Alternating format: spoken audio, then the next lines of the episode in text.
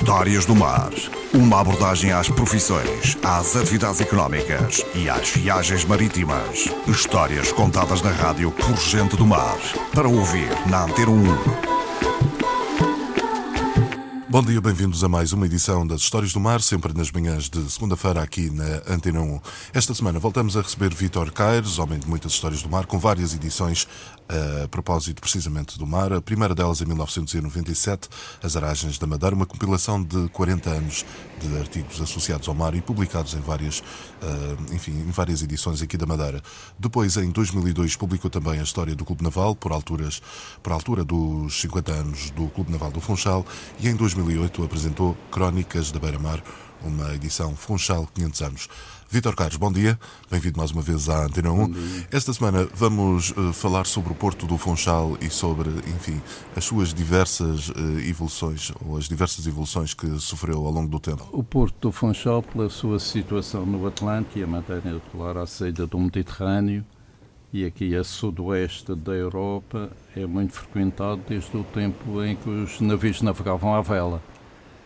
O Porto do Funchal, segundo os relatos e as descrições que conseguimos apurar, começou a ser construído em eh, finais dos, do século XVII. Até então, na Baía do Funchal, a zona abrigada era conhecida pelos ilhéus, que tinham o ilhéu mais próximo de terra, ilhéu de São José, e o outro um pouco mais afastado, o ilhéu de Nossa Senhora da Conceição. Foi por volta de 1760 que o ilhéu de São José ficou ligado à terra e passaram a chamar aquela zona a pontinha porque tinha uma pequena ponta a ligar a terra ao ilhéu.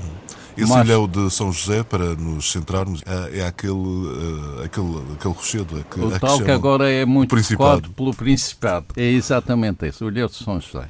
Mais tarde foi feita a ligação entre o ilhéu de São José e o Forte da Senhora da Conceição, que até então funcionava como presídio também, havia prisioneiros no forte.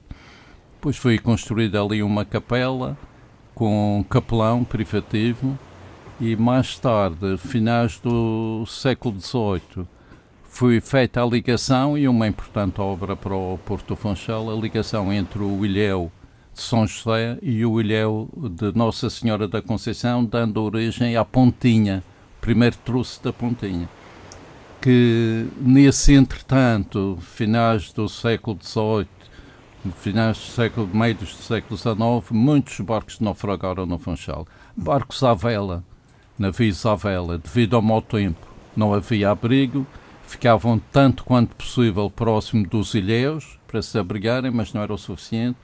E aconteceu, aconteceu que vários navios à vela navega, uh, encalharam devido ao mau tempo. Encalharam Existem, ou afundaram? encalharam, afundaram, morreram pessoas, houve tragédias.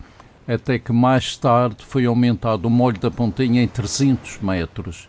O ilhéu da Senhora da Conceição foi perforado, o tal ilhéu, e foi aumentado 300 metros para em direção ao Garachel. A partir disso é cerca de 1930.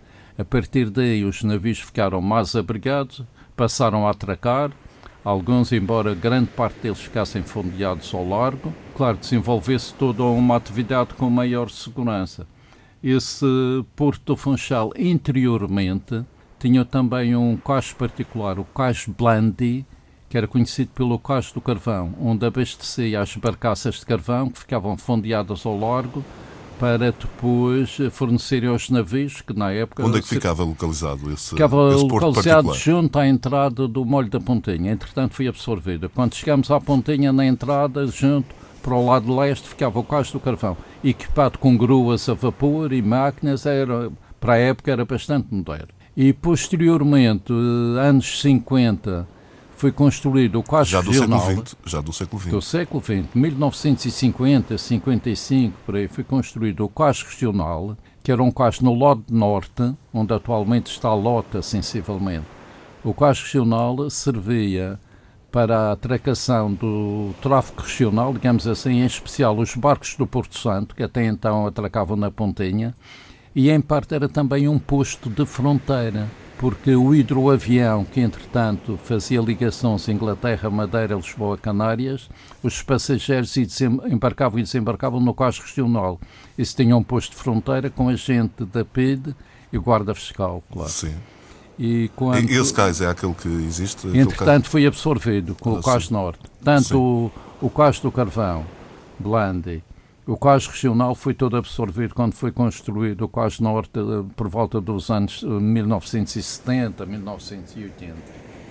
Posteriormente, Estamos a falar já daquela zona ali ao pé das Vespas, presumo, aquela zona Sim, ali à frente. O, o cais regional era próximo das Vespas. E a propósito das Vespas, em 1953, em frente das Vespas, que nessa altura eram as oficinas da Junta Autónoma dos Portos do Arquipélago da Madeira. Tinham ali as oficinas de apoio aos serviços do Porto.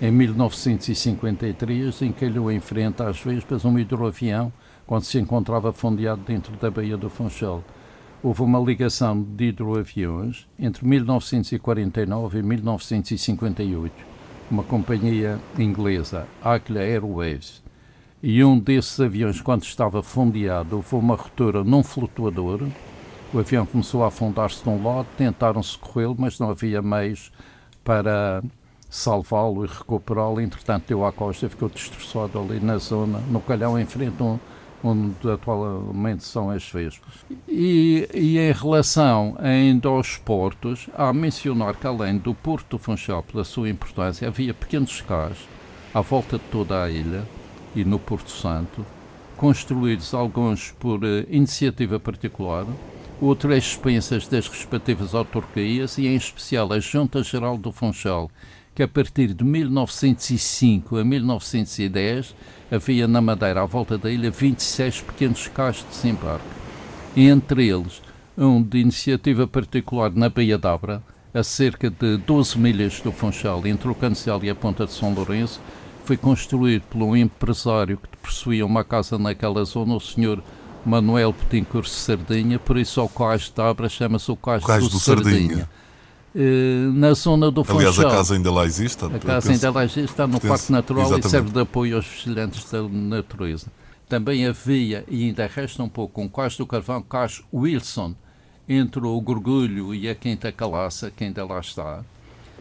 O, então Hotel Ride havia o, o cais Palace Hotel, que era conhecido pelo Palace Hotel. Que era do próprio hotel? Que era cais do hotel, Sim. mas isso, esses cais podiam ser usados por qualquer pescador em emergência, não para passear, mas para embarque e desembarque numa situação de emergência. Todos os hotéis que tinham casa e acesso ao mar ou à Quinta Calaça era permitido o desembarque de pescadores ou de outros amadores que, em caso de emergência, precisassem. E havia também um cais pouco falado, que era o cais do Salto de Cavalo, a seguir ao rio e antes do Lido, na zona do Clube Turismo, naquele espinhaço que é ali, o cais do Salto Cavalo, que foi mandado construir pela família do senhor engenheiro Henrique Pires. Era o cais do Salto Cavalo, nome curioso. As pessoas eh, faziam esses, esses cais eh, com que propósito? Para servir as suas habitações. Apoio. O hotel, é preciso ver, quando o Hotel Rito foi feito, o molho da Pontinha era mais curto. Os hotéis tinham lanchas ao serviço. O Hotel Savoy tinha uma lancha, a Santa Bárbara, depois a Laura. Iam buscar diretamente os passageiros? Do navio para o, para hotel. o hotel. E o, o Reed deve ter sido a primeira lancha com motor que existia na Madeira, a Scótia, que é anterior ainda à famosa lancha Mosquito. O Reed tinha a sua lancha. E além disso, havia lanchas para o serviço de unidades hoteleiras e restaurantes. Por exemplo, o Terreiro da Luta tinha uma lancha. Os passageiros que pretendiam visitar o hotel eh, viajavam nessa lancha. Havia assim uma série de lanchas, além das lanchas de serviço das agências de navegação que havia nessa altura.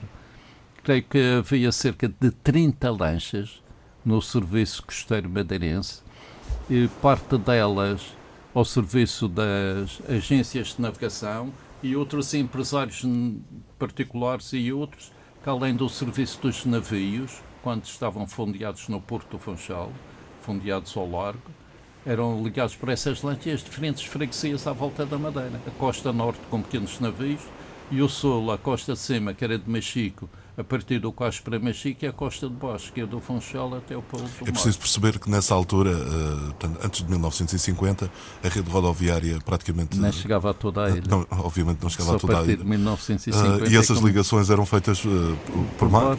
Era, Exatamente. Era os navios a vapor que fazia a costa norte, que era mais fustigada pelo tempo, era feita por navios a vapor e as lanchas na costa sul da Madeira. Vitor Carlos, vamos voltar a encontrar-nos certamente em próximas oportunidades. Muito bom dia. Bom dia, obrigado.